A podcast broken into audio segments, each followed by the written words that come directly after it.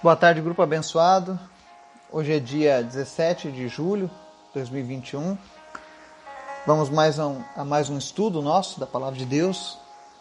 Hoje nós vamos ler o capítulo 1 de primeira carta escrita por João, em 1 João capítulo 1.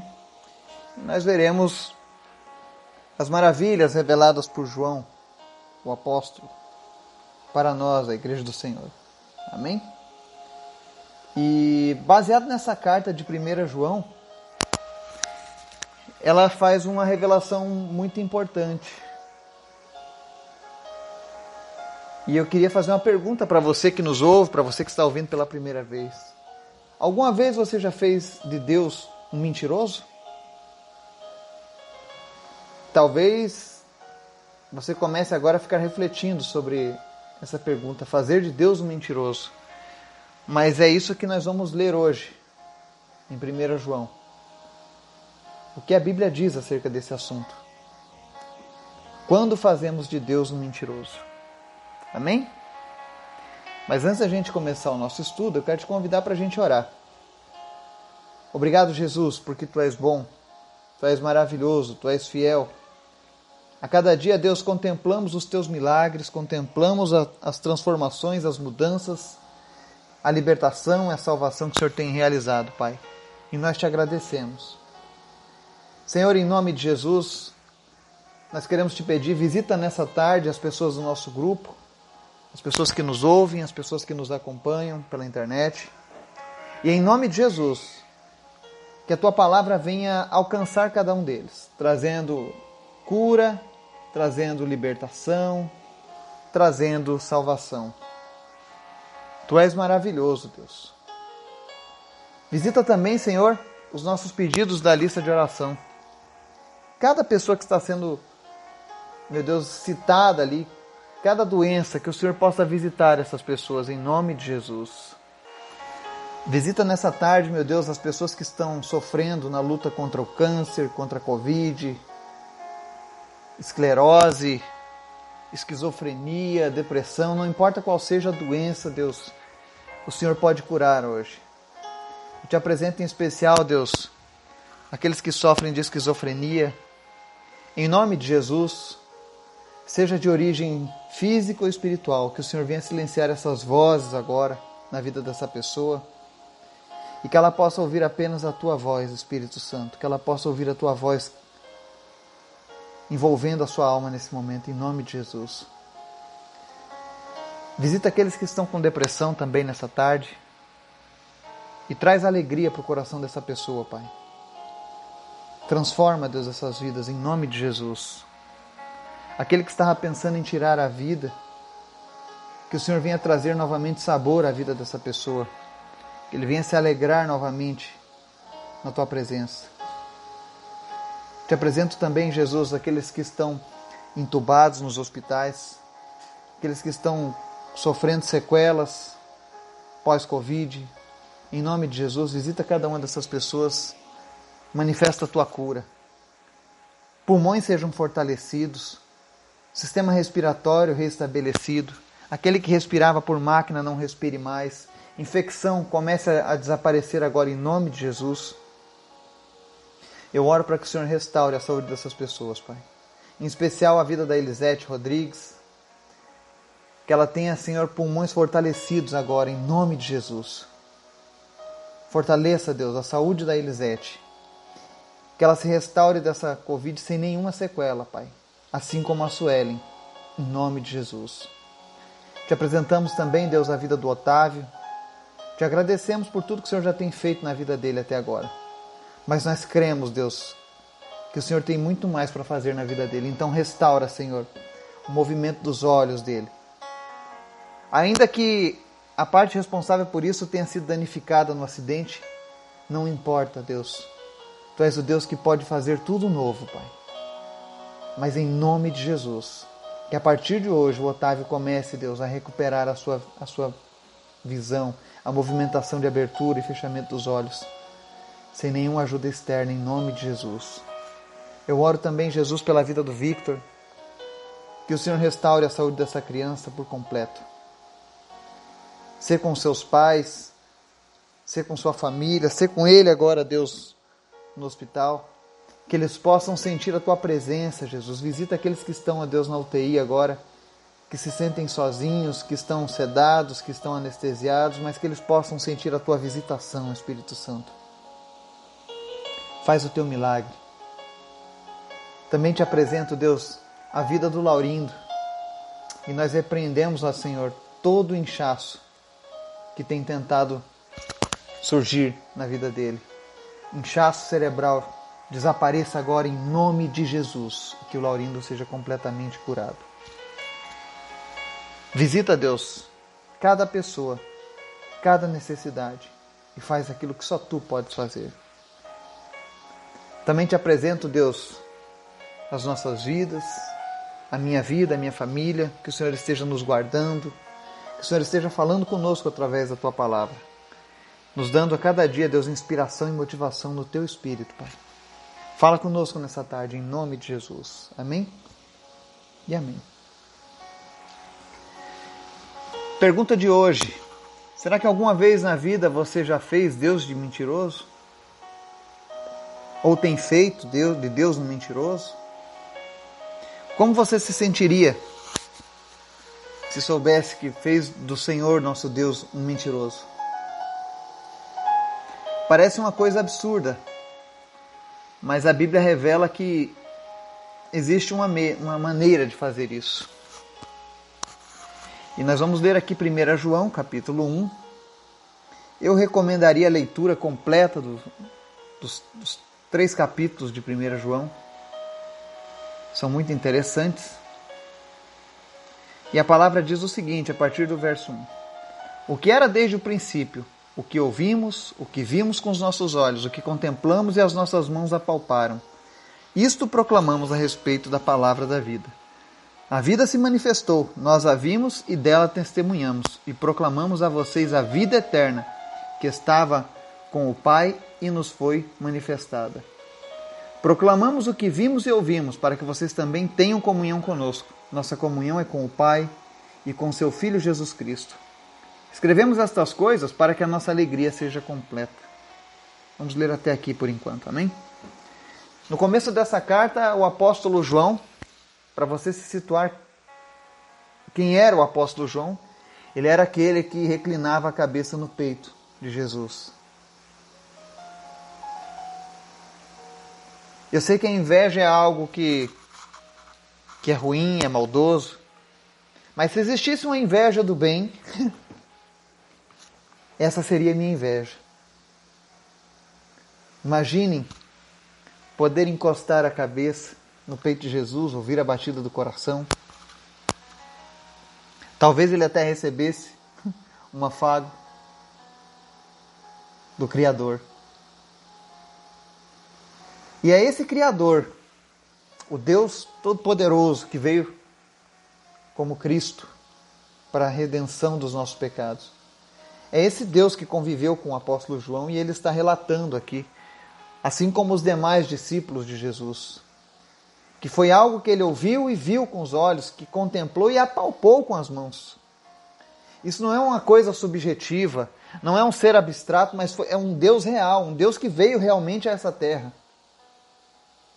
É um Deus que deixou rastros na história, que deixou testemunho diante de nações diante do tempo, diante dos povos. É esse Jesus que nós pregamos, é esse Jesus que tem nos acompanhado nesses últimos 15 meses aqui nesse trabalho. É esse Jesus que tem curado as pessoas. É esse Jesus que tem, tem dado às pessoas a oportunidade de salvarem as suas almas e de um dia aguardarem a vida eterna ao lado dele. É esse mesmo Jesus que João está anunciando aqui o qual ele foi uma testemunha. Não apenas de ouvir falar, mas ele estava presente, ele abraçou, ele apalpou Jesus, ele tocou em Cristo e foi tocado de uma maneira que redunda por toda a eternidade. E ele está dizendo aqui que faz essa proclamação da palavra de Jesus, daquilo que eles viram e ouviram, para que nós também tenhamos comunhão com eles. Nesse exato momento que nós estamos aqui nessa leitura da palavra, eu e você estamos tendo comunhão com os discípulos de Jesus que vieram antes de nós. Mas especialmente a nossa comunhão com o Pai e com o Filho, Jesus. É isso que acontece quando nós estudamos a palavra de Deus. Quando nós acreditamos nessa palavra a ponto de permitir que ela mude a nossa vida, a gente está tendo uma comunhão real com um Deus real, não com uma coisa abstrata, um ser abstrato. E aqui ele mostra que essas coisas foram escritas para que a alegria seja completa. A alegria dos discípulos não foi apenas ter vivenciado o Cristo ao vivo e a cores. Só isso não foi o bastante. Jesus era tão bom, tão maravilhoso, que eles precisavam anunciar isso para que outras pessoas tivessem essa experiência.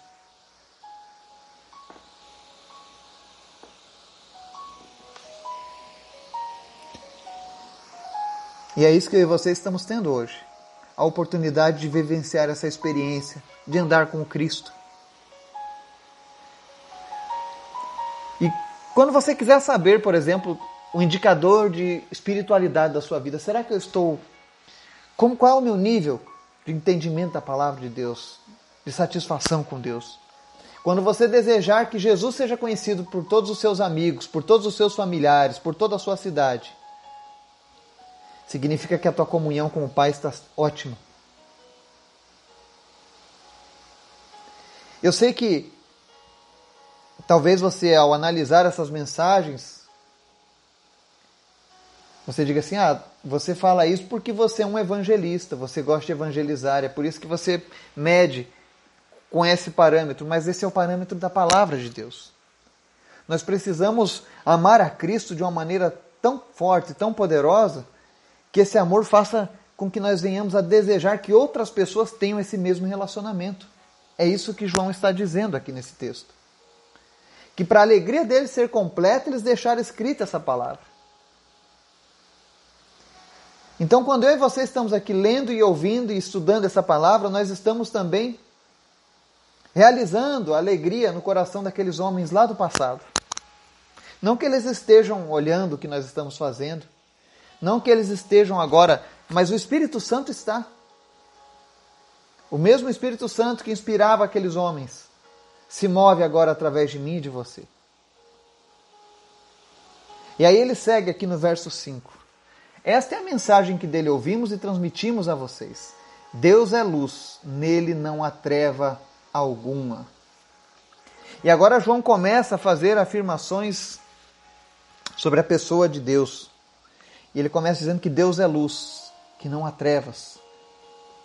Ou seja, Deus é um espírito que ilumina, ele é um poder que revela aquilo que estava no escuro.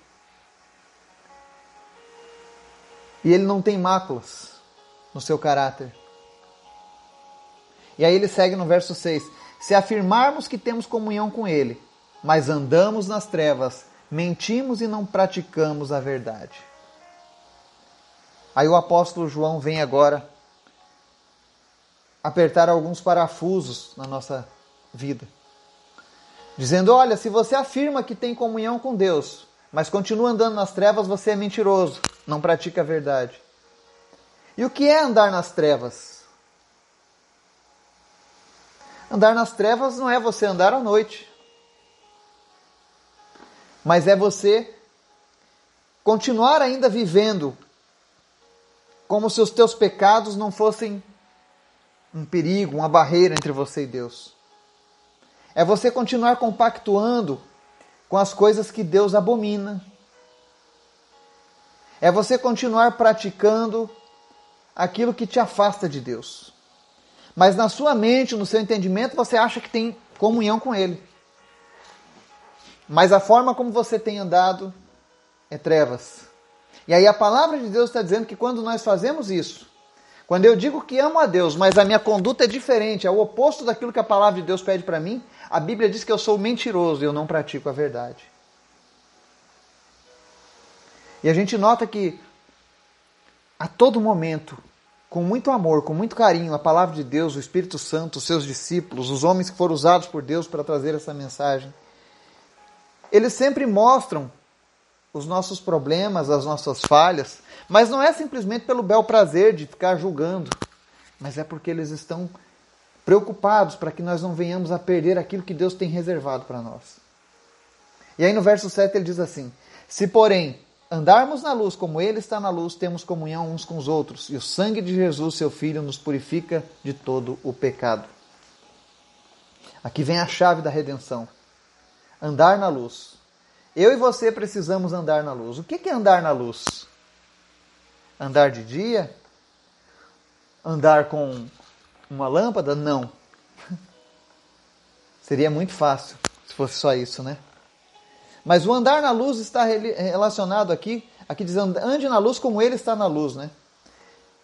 Assim nós teremos comunhão uns com os outros. Ou seja, andar na luz é você andar debaixo da revelação da palavra do Senhor. É, é, é aquele momento quando você lê a Bíblia e a palavra de Deus fala diretamente ao teu coração. Aquilo ali é uma revelação, tá? Se você leu a Bíblia e aconteceu isso, você teve uma revelação de Deus. Um exemplo, você não, conhe... não tinha entendimento de determinadas passagens e agora você tem. Isso é revelação. E é algo feito pelo próprio Espírito Santo de Deus. E aí ele diz: nós precisamos andar na luz. Andar na luz significa a gente escolher se expor. Escolher vir para um lugar onde todos possam nos ver. Porque a maioria dos nossos pecados nós cometemos aonde? No secreto. Na escuridão nas trevas. Quem anda no pecado anda nas trevas, porque eles não querem ser vistos, eles não querem ser apontados. Mas aqueles que escolhem andar com Jesus precisam andar na luz, ou seja, a nossa vida passa agora a ser um livro aberto, ela passa a ser algo exposto. Nós temos agora um compromisso com Deus e com a sociedade. Muitos já têm esse compromisso da honestidade, de ser trabalhador, de ser uma pessoa honrada. Mas agora nós temos um compromisso de viver a palavra que nós estamos aprendendo. Nós temos um compromisso de que, mesmo na nossa imperfeição, mesmo com as nossas dificuldades, as pessoas olhem para mim, olhem para você e vejam Jesus, vejam vestígios do Senhor nas nossas vidas. Isso é andar na luz. E realmente andar na luz não é fácil. Envolve você negar a si mesmo, envolve você abrir mão da sua vontade muitas vezes. Mas tenha certeza, quando você anda na luz, assim como Ele está na luz, nós temos uma comunhão muito mais poderosa. A igreja do Senhor é fortalecida pelas pessoas que estão andando na luz. Infelizmente, hoje as pessoas dão ênfase apenas aos que andam de maneira desordenada. Mas o desejo de Deus é que todos nós andemos em Sua luz. E ele diz aqui: ó, se você e eu andarmos na luz e tivermos essa comunhão forte um com o outro, o sangue de Jesus, o seu Filho, nos purifica de todo pecado. Ou seja, às vezes as pessoas perguntam: beleza, eu entreguei minha vida para Jesus e meus pecados foram perdoados. E os pecados de hoje? E amanhã, quando eu pecar, bom, se você estiver andando na luz, o sangue de Jesus te purifica. Senão a nossa salvação seria algo muito volátil. Seria algo sem confiança. Se a qualquer momento eu perdesse com facilidade. Mas se eu estiver andando na luz, eu estou cumprindo um requisito no qual o sangue de Jesus me purifica do meu pecado. E é esse o desejo de Deus para mim e para você hoje. Ande na luz. Abandone o caminho das trevas. O caminho das trevas é aquele caminho que nos envergonha. Eu digo nos envergonha porque por muito tempo eu andei nas trevas. E eu não falo isso com alegria. Eu chorei muito, por muito tempo, sozinho, no secreto. Externamente eu parecia uma pessoa que estava feliz e realizada. E muitas vezes, quando você está vivendo o que o mundo te propicia, a imagem que as pessoas têm é como se fosse um Instagram. Já notaram como a vida no Instagram é maravilhosa para todo mundo? Todo mundo está sempre feliz, todo mundo está sempre viajando, todo mundo está sempre comendo do melhor, né? Os relacionamentos são todos perfeitos.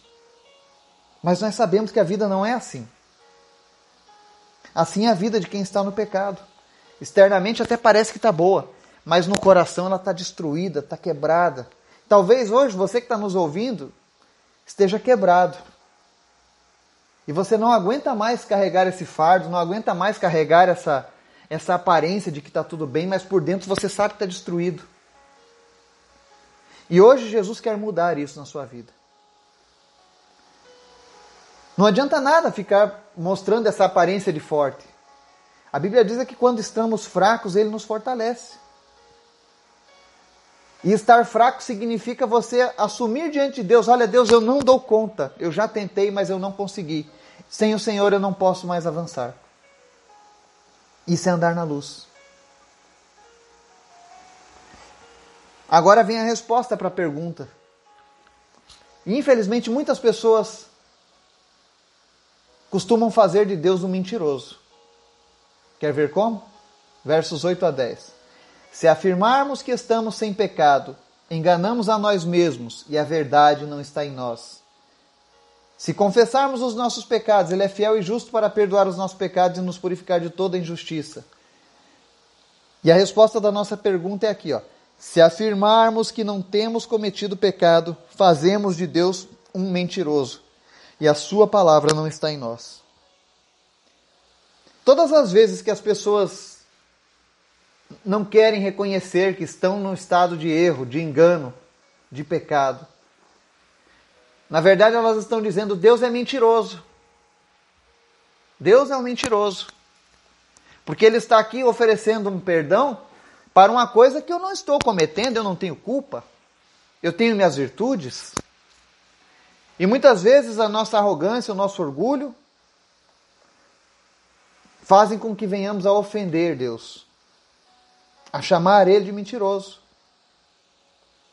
Porque se Deus não perdoa pecados, se eu não cometo pecados, se você não comete pecados, e aí entra o relativismo dos nossos tempos, tudo é relativo. O que é verdade para você pode não ser para mim. O que é bom para você pode não ser para mim, né? Este quadro é bonito para você, mas para mim pode não ser. Isso é relativo. O que para você é um engano, para mim pode não ser. Isso é uma mentira do diabo. Os princípios de Deus, a palavra de Deus não mudaram. Elas não estão se adequando conforme as gerações vão se perdendo em suas depravações morais. Nós vivemos hoje uma geração totalmente depravada. As músicas populares no nosso país são músicas depravadas. E as pessoas cantam e se alegram ouvindo aquilo ali como se porque hoje já está normal para grande parte das pessoas. Mas isso é um erro, um ledo engano. E aí as pessoas vão lá, fazem aquelas coisas, falam, professam tantos absurdos mas está tudo bem, isso não é pecado. Isso não faz mal, isso não tem nada a ver. Cuidado. Quando você começa com essa conversa de não reconhecer os seus erros diante de Deus, cuidado, porque você está chamando Deus de mentiroso. Ele diz aqui que se você disser que está sem pecado, você está se enganando. Não se engane. Com a oratória, de que ah, eu não estou em pecados.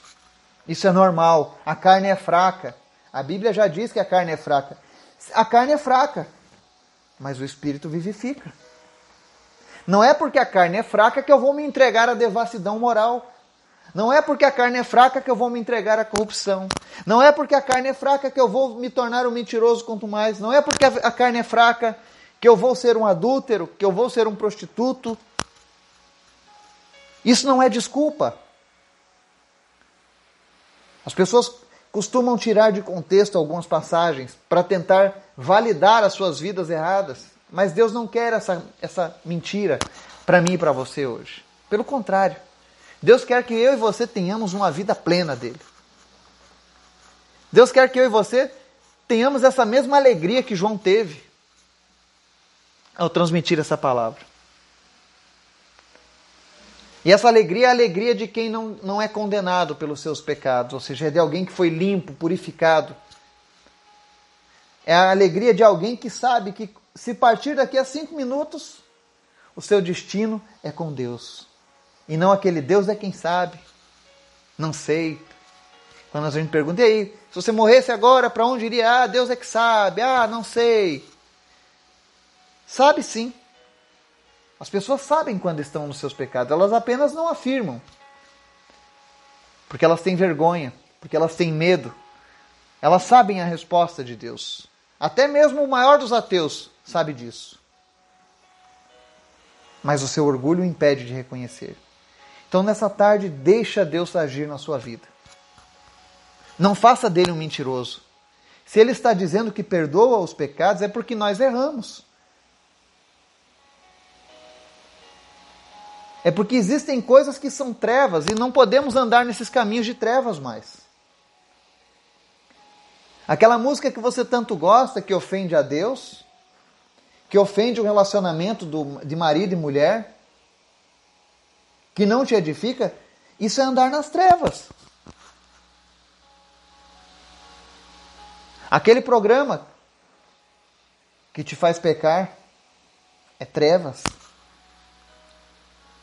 Aquele suborno que você dá no guarda da Polícia Federal porque você esqueceu o documento em casa é andar nas trevas. A sua embriaguez, andar nas trevas. Se a gente fosse fazer uma lista de tantas coisas que são andar nas trevas, nós passaríamos o dia inteiro.